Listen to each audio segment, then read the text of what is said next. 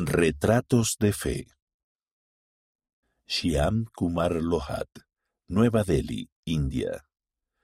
La respuesta a mi oración llegó tarde una noche, de una manera que no puedo negar. Fue una respuesta llena de luz y paz. Me sentía edificado. Sentía que había nacido de nuevo. Sentía que quería ser la persona más bondadosa del mundo. Dios sabía cómo responderme y yo sabía qué hacer después de eso.